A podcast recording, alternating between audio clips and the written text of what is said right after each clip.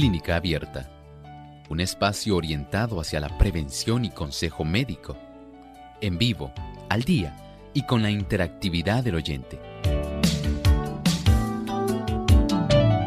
Clínica Abierta, poniendo al doctor a su alcance para un diálogo claro y honesto, porque nos importa su bienestar y salud.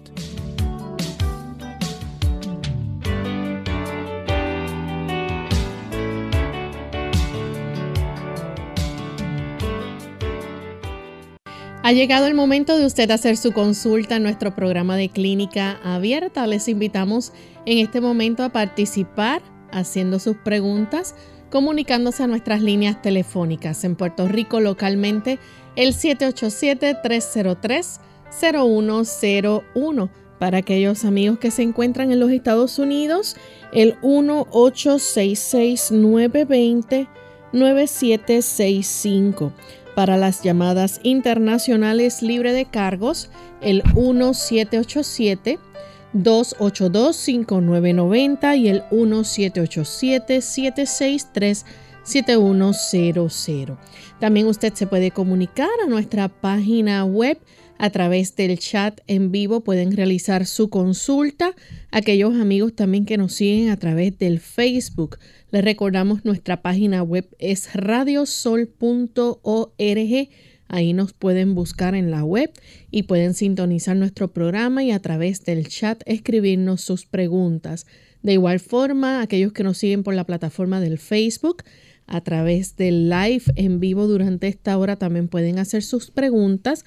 Recuerden que es solamente durante la hora de nuestro programa en vivo que pueden realizar su pregunta y nos pueden buscar por Radio Sol 98.3 FM y recuerden entonces compartirlo con sus contactos, darle un me gusta y que otras personas también puedan disfrutar de este programa.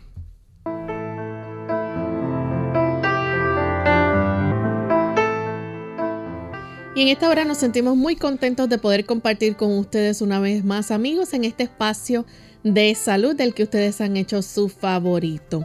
Hoy, como todos los martes, jueves y viernes, le brindamos la oportunidad a ustedes de participar haciendo sus consultas, no importa de qué tema sean, pueden llamar a nuestro programa, hacer las preguntas y participar. Ustedes se convierten hoy en nuestro protagonista principal. Así que desde ya se pueden comenzar a comunicar a nuestro cuadro telefónico o también pueden escribirnos a través de las diferentes plataformas que mencionamos en la introducción. Damos también un saludo muy especial a todos los amigos que nos sintonizan a través de las redes, a través de todas las emisoras que están comprometidas con llevarles a ustedes también buena información para seguir educándonos respecto al cuidado de nuestra salud y gozar de un mejor estilo de vida. Así que gracias a todas esas emisoras que comprometidas fielmente todos los días nos permiten llegar hasta ustedes. Hoy en especial queremos saludar a la radio Ondas de Esperanza 1390 AM, los amigos que nos sintonizan a través de esta emisora en Maryland y en Virginia, allá en Potomac Conference. Así que un saludo muy especial para cada uno de ustedes. Y damos también una cordial bienvenida al doctor Elmo Rodríguez. ¿Cómo está, doctor? Muy bien, Lorraine. Gracias al Señor. ¿Cómo se encuentra hoy, Lorraine? Muy bien también. Qué bueno, con mucha alegría. Saludamos a todas las personas que hoy se enlazan aquí a Clínica Abierta. Muchas gracias por acompañarnos en este periodo tan saludable.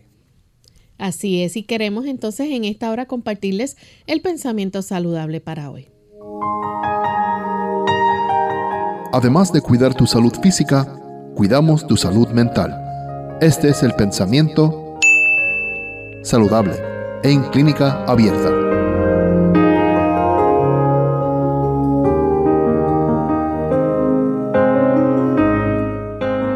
La intemperancia en el comer es a menudo causa de enfermedad y lo que más necesita la naturaleza es ser aliviada de la carga inoportuna que se le ha impuesto. En muchos casos de enfermedad, el, mejor remedio para el paciente es un corto ayuno, que omita una o dos comidas para que descansen los órganos rendidos por el trabajo de la digestión.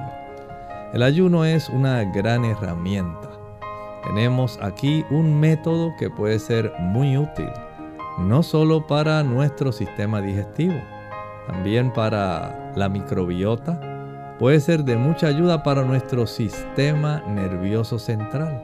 Ciertamente, sí hay una gran oportunidad de nosotros conservar un proceso que sea adecuado. Y es que el ayuno también va a facilitar aquellos procesos de limpieza, de depuración. Nuestro cuerpo necesita disponer de todo aquello que no le sea útil. Y el someter nuestro organismo a un periodo de abstinencia, donde no hay ahora un proceso de utilización, sino más bien ahora de disposición, donde el cuerpo de una manera más fácil puede sacar aquellas sustancias que ya no le son útiles. Y eso beneficia al cuerpo grandemente y facilita que el cuerpo se prepare eventualmente para poder desempeñar de una manera más eficiente los procesos cuando se restablezca la ingesta de alimento. ¿Ha ayunado usted alguna vez? Piénselo, sería útil tal vez una ayunar una comida, dos comidas, hacerlo un día a la semana o dos, de acuerdo a su necesidad. Es un buen método para mantener una buena salud. Bien, y con esto en mente estamos listos ya para comenzar a recibir sus llamadas, amigos. Así que tenemos la primera persona que se comunica es Luis desde Caguas, Puerto Rico. Adelante, Luis. Sí, buenos días. Saludos a usted, Lorena, y, al doctor Elmo Rodríguez. Gracias. Eh, tengo aquí una, una pregunta para el doctor respecto a qué suplemento sería un suplemento natural, él encuentra que sería lo mejor para una persona que está con principios de Alzheimer y la persona pues ya está este, desmejorando. Cada día pues se ve la persona pues está perdiendo más capacidad de, mental. Bueno. ¿Qué consejo me daría? Muchas gracias. Muchas gracias.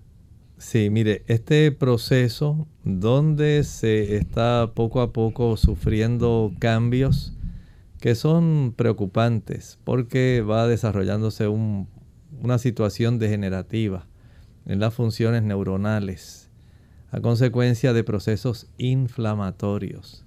Se ha encontrado que aquellas personas que utilizan una mayor cantidad de omega 3 pueden en cierta manera evitar el que este tipo de situación se desarrolle de una manera que ya básicamente si no es utilizando algún tipo de producto farmacológico, sea difícil adelantar, adelantar en el aspecto de la recuperación.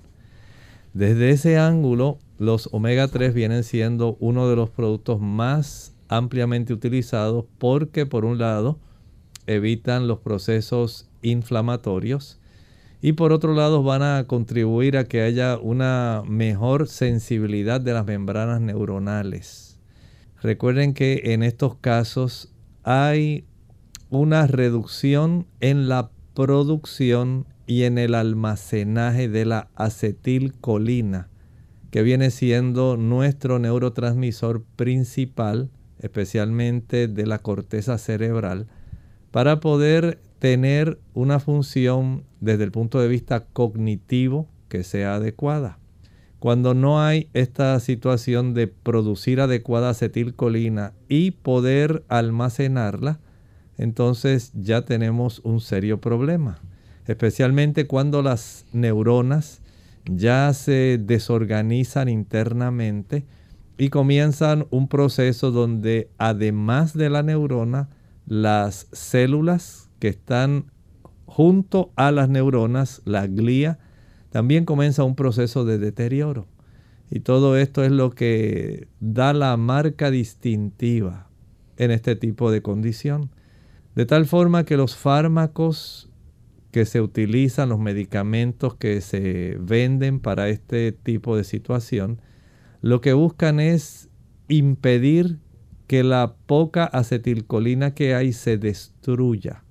Entonces, si nosotros tenemos la ingesta de aguacate que tiene una buena cantidad de omegas, si tenemos algún suplemento de omega, si utilizamos batata, maní y los diferentes tipos de legumbres, habichuelas, frijoles, esto puede ayudar para evitar que haya un deterioro más acelerado.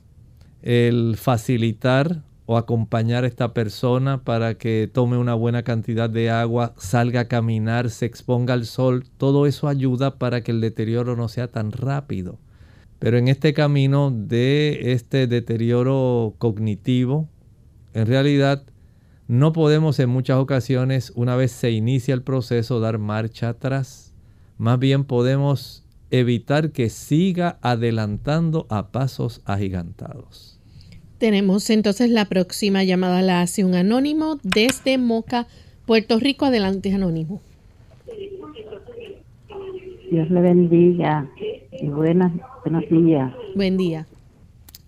Buen día, Dios le bendiga. Y para decirle al médico que yo tengo mala circulación, pero hace tiempo que, hace tiempo que y me da mucho dolor en las piernas y no tengo fuerza en las piernas. Y casi no puedo caminar bien, estar de pie, solamente con ayuda del bastón y alguna, alguna persona que me ayude.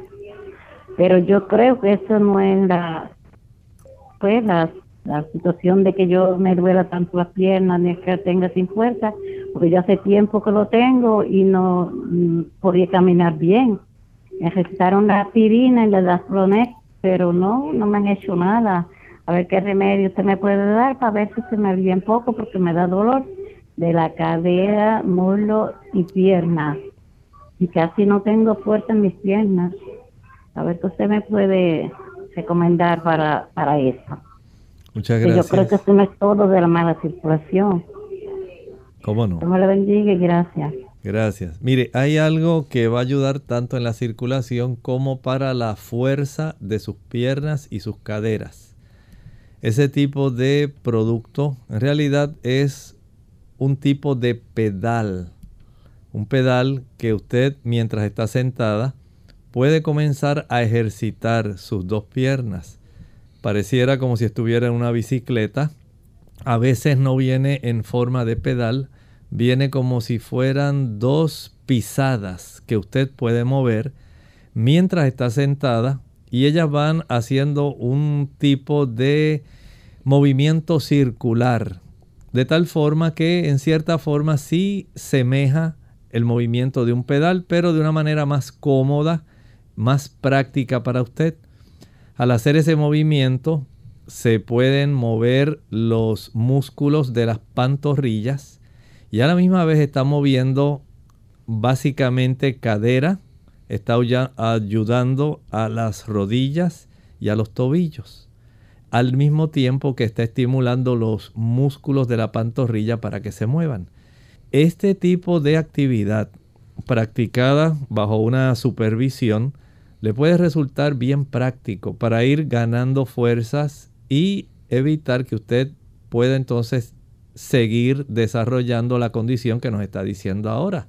No tiene por qué empeorar, pero sí requiere que usted pueda inmiscuirse directamente en su tratamiento. Esto no es asunto de una sola pastilla. Consigue ese equipo. Es como si fueran dos pisadas grandes donde usted, a manera de una máquina de pedalear, puede ayudarse mientras está sentada y puede comenzar, digamos, con 10, 15 veces cada dos o tres horas y lo puede ir aumentando. Y usted notará que en la medida en que progresivamente usted practique este tipo de ejercicio, tendrá una mejoría en la situación de sus articulaciones, de la fuerza y de los músculos. Vamos en este momento a nuestra primera pausa y cuando regresemos continuaremos con más de sus preguntas.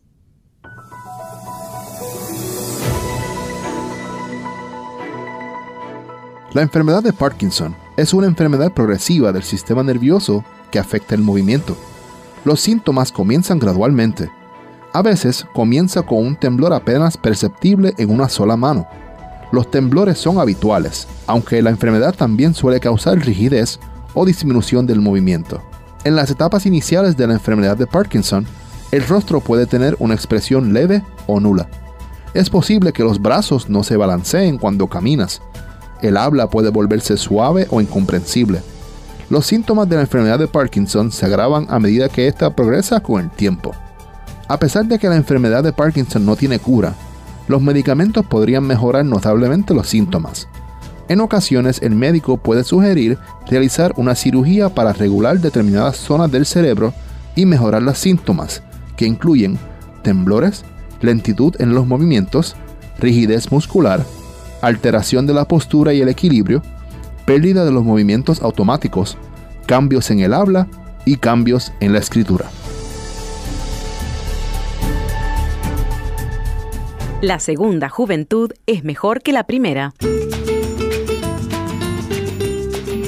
Hola, les habla Gaby Zabalúa en la edición de hoy de AARP Viva, su segunda juventud en la radio, auspiciada por AARP. Cuando las parejas tienen muchos años de matrimonio, los galanteos del marido y los detallitos amorosos de la esposa suelen quedar en el olvido. Si bien al principio parece que no pasa nada con el tiempo, la falta de comunicación puede acabar hasta con la relación más firme. Por eso conviene prestar atención a las señales de peligro. Una de estas señales es la necesidad de espacio para la relación. Al principio las parejas hacen todo juntos, sin embargo con el correr del tiempo cada uno empieza a buscar sus propias distracciones, lo cual es perfectamente normal, pero cuando uno de las dos deja de disfrutar de la compañía del otro o se enoja o se muestra distraído, puede deberse a razones de mayor peso, como depresión o infidelidad. Por otro lado, la convivencia lleva a cada miembro de la pareja a presenciar situaciones no muy atractivas. Normalmente estas actitudes no afectan la relación. Sin embargo, cuando uno de los dos se empieza a sentir hastiado del otro, es un síntoma de que algo no anda bien. Hay que analizar la causa de estas molestias y acudir a un terapeuta si se quiere salvar la relación. El patrocinio de AARP hace posible nuestro programa. Para obtener más información visiten aarp.org oblicua viva.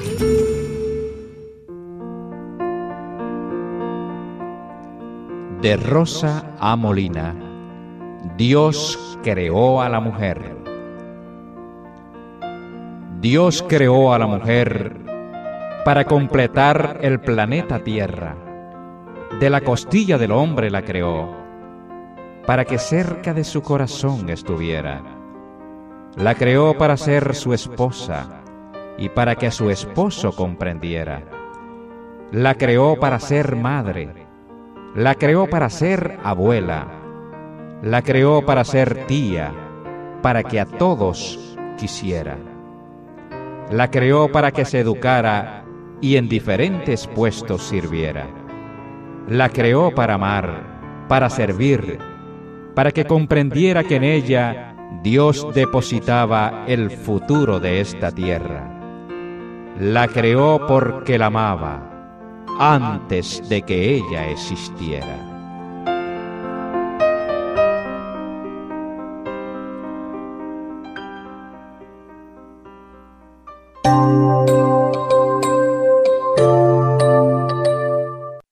Ya estamos de vuelta en Clínica Abierta, amigos, y continuamos compartiendo con ustedes algunas preguntas que nos han ido llegando eh, a través de la vía telefónica y tenemos también a través del chat y de Facebook que en un ratito vamos a estar contestando.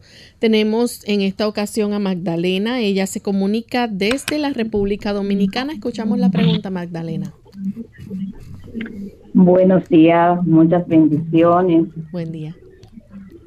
Mira, este, yo tengo un hermano que él tiene unos problemas bien delicados y últimamente él estaba interno con una, un parásito y él tiene diarrea y la diarrea no se le para con nada. Yo he hecho todo lo habido y por hacer, todos los remedios caseros que me dicen se lo hago. También él se está tomando su medicina fármaco y todas esas cosas y nada, nada le da resultados y él está bien delgado. Él se hizo una bariátrica antes de la pandemia y después de la bariátrica él tuvo muchas complicaciones Eh, tuvieron que sacar la vesícula y luego ahora tiene una hernia, pero no se puede operar porque está muy débil. Y entonces yo no encuentro qué hacer y hace mucho que yo estaba tratando de comunicarme con el doctor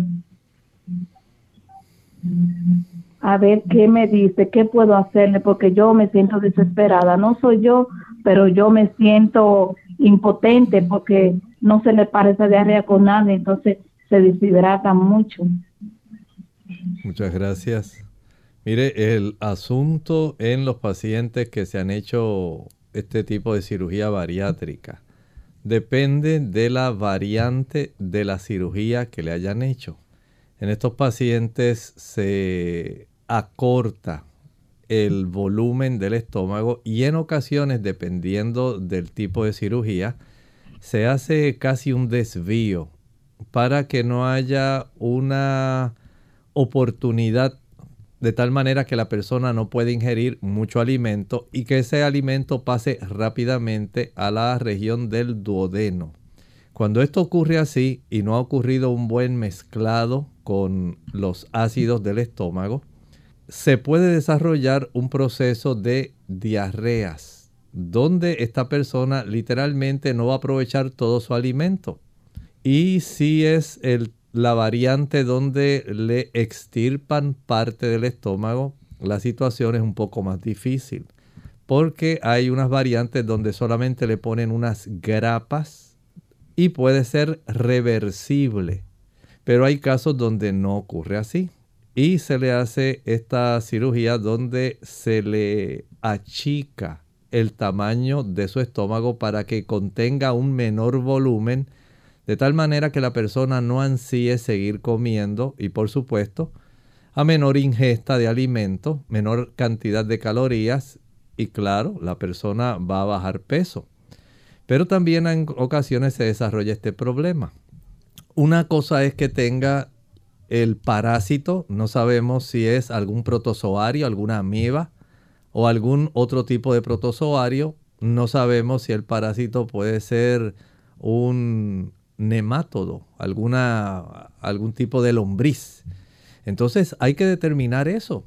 Si ya usted dice que le dieron tratamiento, puede ser que ahora tenga que investigar si el tratamiento fue efectivo porque no necesariamente la diarrea tiene que ser a causa del parásito. Sí pudiera ser, pero hay que verificar si ya el antibiótico o el vermífugo que hayan usado eh, logró hacer su función y si todavía hay señales de que el parásito esté vivo o ya se aniquiló. Y eso como único lo sabe regresando al médico que lo vio la primera vez. Hay pruebas para huevos y parásitos. Y esto puede ser muy útil si así, ¿verdad? Fue que le pudieron identificar haciendo algún coprológico, un coproparasitoscópico, todo esto ayuda. Pero si por otro lado a la misma vez ha tenido el problema de que el uso del antibiótico que se le dio para el problema de su parásito ha barrido la flora bacteriana y esto ha facilitado el desarrollo de la diarrea, entonces ya tenemos una complicación. Y en este caso, pues habría que trabajar, digamos, con algún tipo de probiótico para poder ayudar a su hermano, pero debe verificar primero si el tipo de antibiótico prescrito o vermífugo fue suficientemente adecuado para erradicarlo y ahora poder ayudar la microbiota de tal manera que se pueda detener su proceso o saber si además del el tratamiento que le pudiera estar ocasionando el asunto de la diarrea, se ha complicado con un asunto de una absorción insuficiente o escasa por el mismo tipo de anastomosis o cirugía que le hayan hecho como parte de ese proceso de cirugía bariátrica. Tenemos entonces a Antonia, ella nos llama de Caguas, Puerto Rico. Adelante, Antonia. Buenos días a ambos. Buen día. Este, mi hermana tiene una condición, doctor, que se llama gastroparesis, diagnosticado. Le han provisto medicamentos, pero no responde, continúa con el dolor. Quiero saber cómo es que se adquiere esa condición y si hay alguna alternativa natural, ¿verdad?, que la pueda ayudar. Gracias y buen día. Muchas gracias. Generalmente hay dos tipos de personas en las que se desarrolla. Número uno, en el diabético. El diabético a consecuencia del daño a los nervios. No piense que los problemas de neuralgia se desarrollan solamente por las extremidades. Se pueden desarrollar en otras partes, pero no siempre en forma de neuralgia. También se puede afectar el movimiento intestinal. Y al afectarse los nervios que se encargan del movimiento, especialmente del estómago, esa ausencia de un movimiento adecuado del músculo liso del estómago va a causar que el alimento quede más tiempo dentro del estómago, lo cual va a producir fermentación, llenura, cólicos, gases, malestar, indigestión. Y esta persona llega la hora de la otra comida y casi literalmente todavía tiene la comida anterior de 4 o 5 horas previas, todavía está ahí. Y la persona no siente deseos de comer. También hay otras personas que eh, han adoptado durante tanto tiempo esa costumbre de comer tanto alimento que literalmente su estómago se ha agrandado y en muchas ocasiones podemos decir se ha agrandado tanto que ya no puede dar la oportunidad para que se haga un mezclado adecuado de la ingesta de aquellos alimentos que digamos tuvo en el desayuno o en el almuerzo. Y este tipo de situación básicamente se convierte en un problema porque al estar tan agrandado el movimiento efectivo de mezclado y de propulsión se afectan y digamos que se desarrolla en cierta forma una gastroparesis secundaria. Hay personas también, que sería otro caso, donde los nervios directamente, no porque sea diabético, sino por otras condiciones que pueden desarrollarse este problema, los nervios que estimulan el movimiento del estómago, entre ellos el nervio vago, el décimo par craneal, puede afectarse y puede también colaborar para que haya un trastorno de esta dirección. Generalmente ocurre más en el diabético. No hay una pastilla natural para esto. En realidad, lo mejor que usted puede hacer para estas personas es, si es diabética, el control estricto de su alimentación y, o sea, un horario bien específico, nada de meriendas, a no ser que fuera un paciente diabético que utilice insulina y que pueda tal vez utilizar algún trocito de fruta o algún jugo. Pero a esta persona no le conviene en cierta forma porque no hay manera en que pueda facilitar un movimiento mayor porque no tiene esa capacidad. Entonces a este paciente, además de tener un control bien estricto de la glucosa, debe caminar bastante, especialmente después de comer. Si él o ella hace esto, en cierta forma va a facilitar que haya un mejor movimiento del estómago para que pueda cumplir la función de mezclado y propulsión que sea adecuada. Debe salir a caminar una caminata suave, no es a correr ni a hacer cosas heroicas, solamente caminar 15, 20, 25 minutos, 30, si puede hacerlo después del desayuno, después del almuerzo y después de la cena esa sencillez de salir a caminar después de cada comida puede impedir que la situación empeore. Tenemos entonces en esta ocasión a Juan de Estados Unidos. Adelante Juan con la pregunta. Sí, buenos días. Doctor, yo estoy diagnosticado con artritis psoriática degenerativa. Yo nunca he presentado problemas en la piel, pero sí mi rigidez nunca ha bajado sufro de mucho dolor de espalda baja. Yo comencé a hacer mi ejercicio ya solamente como pescado, aumenté vegetales, fruta. Me gustaría, y practico ayuno, ¿cuál sería, idealmente hablando, el plan de cómo debo arrancar desde que comienza mi desayuno, hago mi almuerzo, eh, mi comida? No, tengo, no soy diabético, pero sí tengo genética de diabético y sigo en el teléfono. Muchas gracias. Mire, este tipo de situación de artritis psoriásica sí afecta eh, las articulaciones, afecta la piel, por supuesto, tanto del cuero cabelludo como a veces de los antebrazos, de las piernas. Y a veces se producen lesiones bastante grandes que pueden incluir hasta la piel del abdomen y de la espalda. Pero le felicito porque usted está en el camino de hacer cambios en su estilo de vida no es solamente el asunto de la alimentación, por ejemplo, un buen desayuno que tenga un plato de cereal, puede ser un plato de cereal integral como maíz integral, puede ser arroz integral, cebada, en la República Dominicana le gusta mucho el trigo, puede ser quinoa. Usted puede seleccionar cuál es el cereal que usted quiere consumir. Esto acompáñelo de frutas a mayor cantidad de frutas, especialmente las frutas que son color amarillo o anaranjado. Estas frutas, al igual también las rojas y las moradas, le va a brindar una buena cantidad de antioxidantes, especialmente carotenoides. Y los carotenoides le ayudan para la piel. Esto va a ser de mucha bendición para usted. Acompáñelo de algunas semillas, como especialmente semilla de girasol, ajonjolí, almendras, avellanas, coco, nueces, maní, ya que la presencia de la vitamina E que contienen estas semillas ayuda a la piel y también constituye un poderoso antioxidante.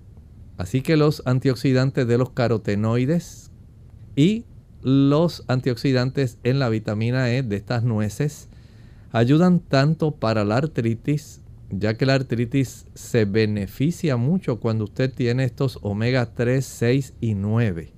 Y esto va a ser un proceso donde se reduce la inflamación, el consumo de cereales integrales con muchas frutas, especialmente si son frutas cítricas o son frutas que contengan la vitamina C, también es un buen antioxidante. Así que ya lleva tres los carotenoides, la vitamina E y la vitamina C. Va a ayudar para que usted pueda tener una evolución más favorable en la recuperación tanto de su situación de las lesiones de la piel como de sus dolores y molestias articulares. En la medida en que sea posible, siga haciendo cambios en su alimentación de tal forma que pueda evitar el uso de productos que sean animales la leche, la mantequilla, el queso, los huevos, la carne. Contienen sustancias que facilitan los procesos inflamatorios. En la medida en que usted pueda evitar esos productos, usted va a notar mejoría. También hay plantas que pueden ser muy útiles. Por ejemplo, la ortiga, la alfalfa, son plantas que usted puede incorporar dentro de su proceso restaurador para que tenga un gran alivio y una mejoría de ambas condiciones. Vaya en ese camino, no olvide exponerse al sol. Exponerse al sol ayuda para que la piel de la psoriasis pueda ir mejorando. Aunque le parezca raro, si usted se expone al sol después de haber almorzado, cuando ese rayo de sol está más intenso, va a notar que la mejoría en su placa de psoriasis es grande. Porque esa intensidad, no estoy diciendo que esté una hora al sol, pero si usted puede hacer una corta caminata donde expone principalmente las áreas afectadas o se sienta en algún lugar donde usted quede la parte adecuada, no afectada en la sombra y usted solamente pueda sacar al sol aquellas que están afectadas, eso le va a ser muy conveniente. Trate de hacer lo mejor que pueda y no olvide para la psoriasis y la artritis, acostarse temprano es una obligación. Ayuda a reducir la inflamación y facilita la recuperación de los procesos de la piel. Bien, vamos en este momento a nuestra segunda pausa y al regreso continuaremos contestando más consultas.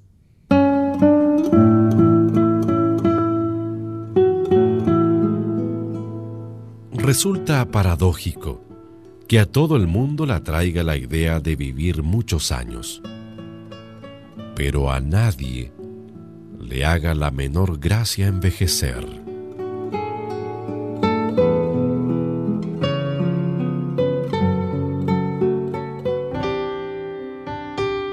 El amor que Cristo infunde a todo nuestro ser es un poder vivificante Da salud a cada una de las partes vitales, el cerebro, el corazón y los nervios.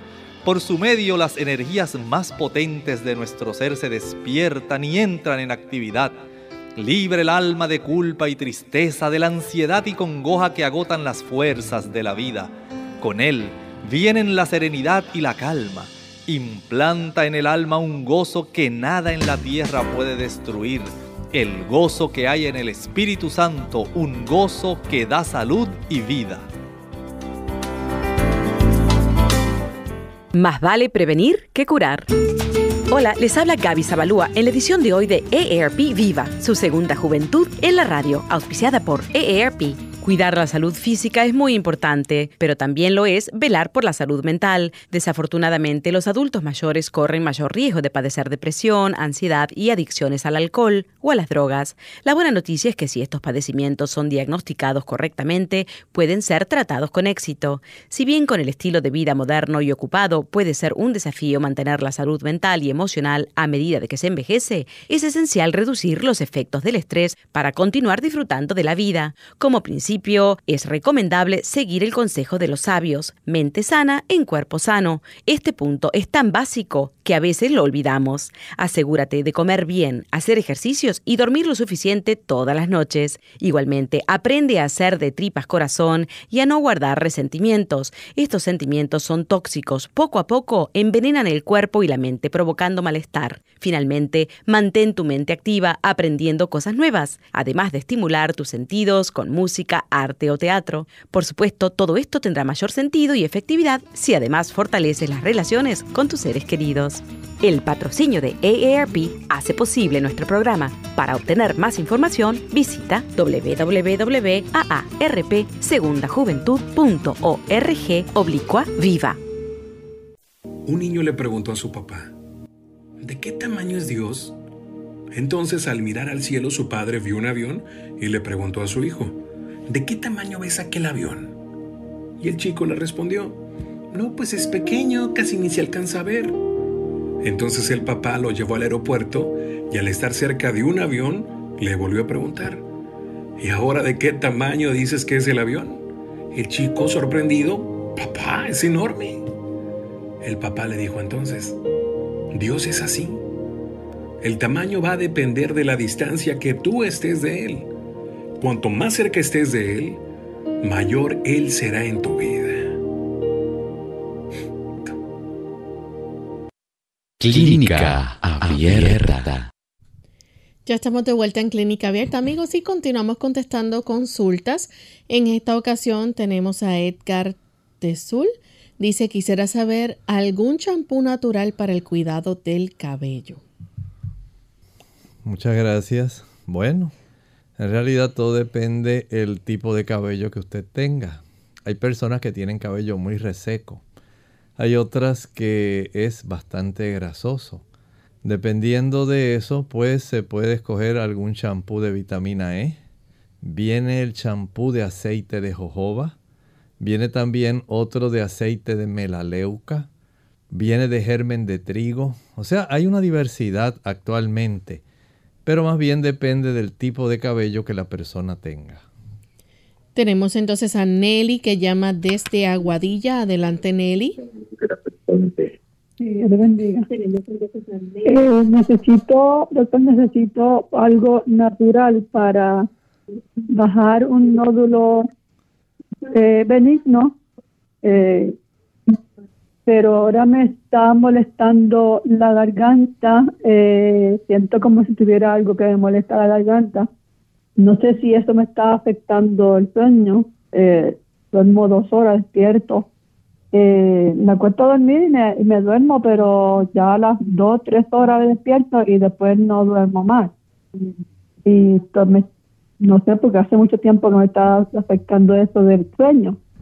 Eh, y necesitaría, ah, llamé al doctor de la el ENT, el y me dijeron que no tenían cita hasta, hasta junio. Eh, me está molestando un poco, me coge dolor de oído, me coge el ojo, pero mayormente siento, antes era durante la noche, pero ahora durante el día siento como que me molesta, al lado derecho de la garganta me duele un poco y como que tengo algo ahí que me molesta, a ver si usted puede eh, sugerir algo que pueda bajar algún nódulo o inflamación o algo. como bien la dieta, todo lo que usted pues está sugiriendo siempre yo lo estoy haciendo. Eh, tengo eh, tiroides a, seis, pero pues estoy haciendo lo que tengo que hacer, pero siento eso ahí que me molesta bastante y me está preocupando porque me está dando el dolor de oído y necesito eh, bajar esa inflamación que siento en la garganta, ya sea el nódulo de la tiroide o algo en la garganta que me está molestando. Muchísimas gracias. Muchas gracias. Mire, no podemos confundir. En ocasiones sí, estoy consciente que muchas personas desarrollan nódulos en su glándula tiroide, pero lo que usted me está diciendo pudiera ser más bien un nódulo o ganglio linfático que es lo que más cercano pudiera estar al área que comunica la garganta con el oído. Y este asunto pues amerita, no tiene que esperar a ver un otorrino laringólogo.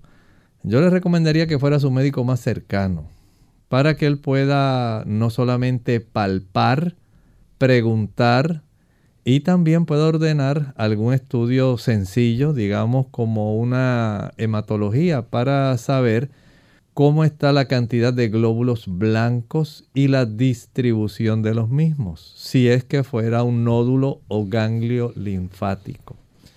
Entonces viendo esto, detectando si hay nódulos adicionales, hacia dónde se dirigen, si son solamente del área de la garganta, si hay submaxilares, sublinguales, si hay retroauriculares, si hay mastoideos.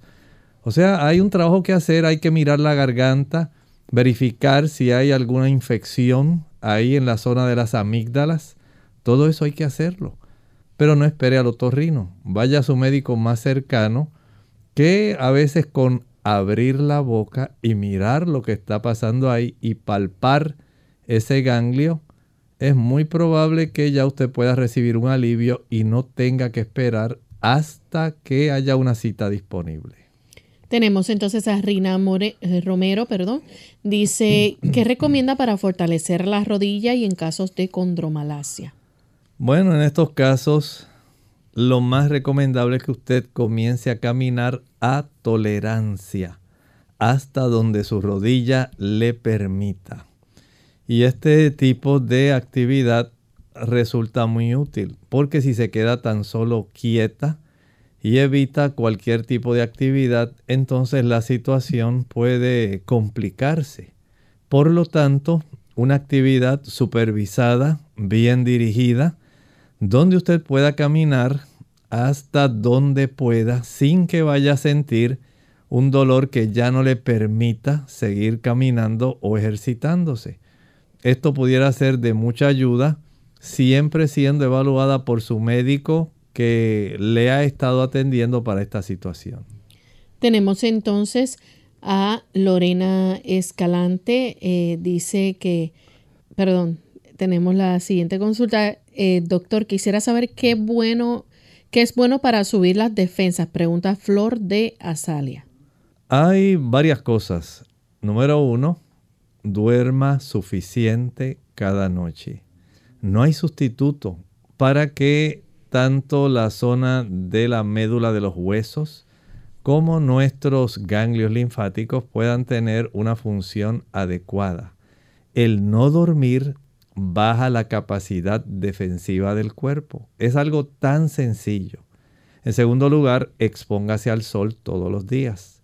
Recuerde que la vitamina D que se sintetiza en nuestra piel va a ayudar para que usted pueda tener una mayor capacidad inmunodefensiva. Número 3, aliméntese bien. Y esto quiere decir, ingiera aquellos alimentos que son ricos en carotenoides, alimentos que son ricos en frutas cítricas y alimentos ricos en proteínas. ¿Por qué? Bueno, tanto los carotenoides como las frutas cítricas van a potenciar el sistema defensivo. Y las proteínas que se encuentran en las legumbres, frijoles, gandures, garbanzos, habichuelas blancas, negras, pintas rojas, lentejas, chícharos, menestra.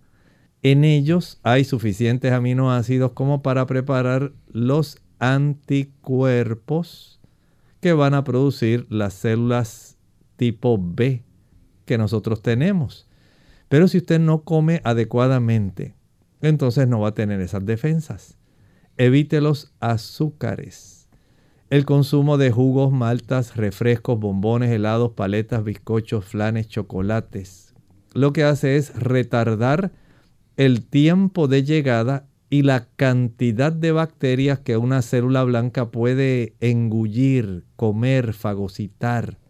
Mientras mayor sea la ingesta de azúcar, más lento el movimiento de nuestras células blancas y menor la capacidad de destrucción que van a tener. Evite los productos que causan inflamación. Los productos que causan inflamación lo que hacen es atraer células blancas para que ataquen áreas inflamadas. Y eso no es lo que usted desea. También recuerde que es muy útil tomar agua. Las personas que tienen la sangre muy espesa, los glóbulos blancos no pueden moverse a la velocidad que necesitan para llegar al lugar de la invasión. Sencillamente porque usted mismo no le está facilitando el que se abran paso en medio de tantos glóbulos rojos y en medio de tantas moléculas, especialmente esa cantidad de esferas de grasa que constituyen las lipoproteínas, que están circulando también compartiendo el volumen de sangre que está circulando por nuestros vasos. Y ahí las células blancas tienen que competir con los rojos, las plaquetas, las moléculas de grasa, las moléculas de azúcar y una gran cantidad de hormonas y sustancias que normalmente están ahí componiendo parte de esta sangre. Por lo tanto, ingerir de 2,5 a 3 litros de agua al día es imprescindible para el sistema inmunológico.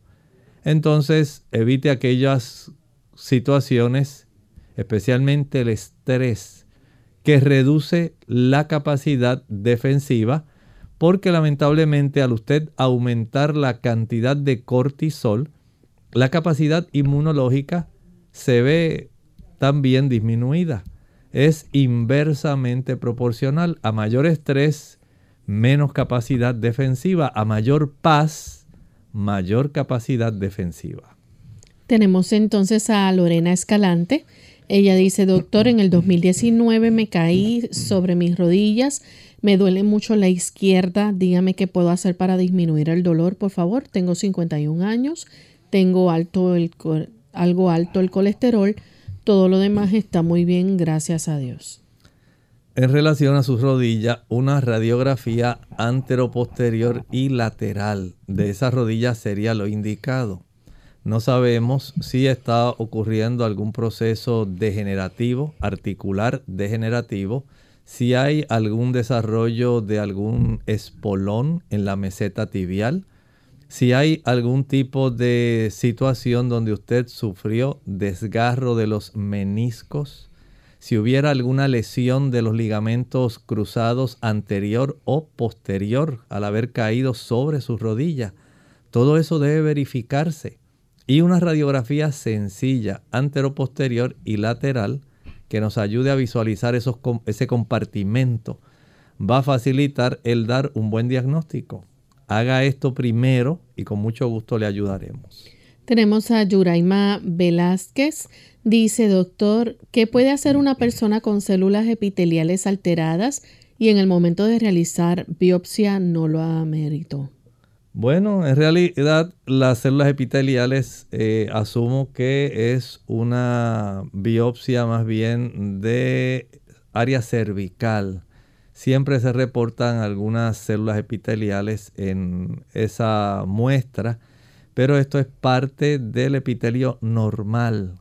Con eso no debe haber ningún problema. Ahora, si hubiera células que mostraran displasia, ya estamos hablando de otra cosa. Pero si es eh, tan solo este tipo de células del epitelio, eh, son células normales, que en realidad no debiera la persona preocuparse. La siguiente consulta la hace entonces, eh, tenemos a Rosana Trujillo. Dice, por favor doctor, si tiene información sobre la alopecia cicatricial, si esto tiene cura. En realidad no tiene cura. Una vez usted ha sufrido una cicatriz en la zona, digamos, del cuero cabelludo y se erosionó esa región donde estaba el poro de donde emerge el cabello, en realidad no hay forma de que esto se pueda corregir a no ser que usted se haga alguna cirugía especial, un dermatólogo le puede ayudar en eso y se implante cabello en esa área de su propio cabello. Se toman algunas eh, hebras de cabello con todo y el poro, se saca de alguna otra parte y se implanta en esa región de tal manera que se pueda cubrir la zona donde se desarrolló ese tejido de cicatricial porque en esa zona en realidad eh, si no se suturó adecuadamente o por alguna razón usted dijo no yo no voy a ir a que me suturen que eso se me selle solo es muy probable que no vuelva a nacerle pelo en esa zona y tenga que someterse a ese procedimiento que mencioné. Bien amigos, ya hemos llegado prácticamente al final de nuestro programa. Agradecemos a todos los que participaron haciendo sus preguntas, pero lamentablemente se nos ha acabado el tiempo. Vamos entonces a compartir con ustedes este pensamiento final para meditar. El pensamiento de hoy se encuentra en Apocalipsis 14 y el versículo 12. Miren qué interesante este versículo. Dice aquí, aquí está la paciencia de los santos los que guardan los mandamientos de Dios y tienen la fe de Jesús.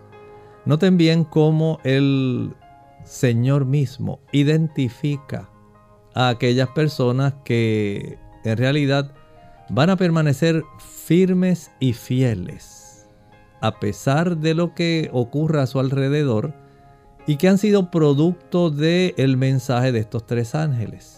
Dice, aquí está la paciencia de los santos con dos características. ¿Quiénes son?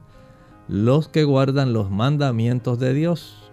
Si usted quiere saber si usted es de ese grupo, vaya a Éxodo capítulo 20 y lea el capítulo 20. Ahí están los 10 mandamientos. Porque el mismo Señor en Apocalipsis identifica que esos son partes de los que estarán perseverando hasta el fin y tienen la fe de Jesús, la fe salvadora, esa fe que hace que usted sea obediente, no solamente de que se apropie por la fe de los méritos de Cristo, sino también se apropia por la fe del poder que Él está otorgando para que usted sea obediente y vaya en el camino de la santidad.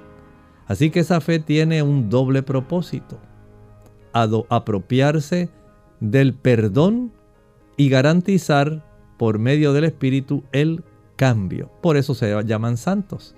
Vea esto, es muy importante porque Dios identifica a aquellos que estarán hasta el fin. Bien amigos, nosotros nos despedimos y será entonces hasta nuestra siguiente edición de Clínica Abierta. Con cariño compartieron el doctor Elmo Rodríguez Sosa y Lorraine Vázquez. Hasta la próxima.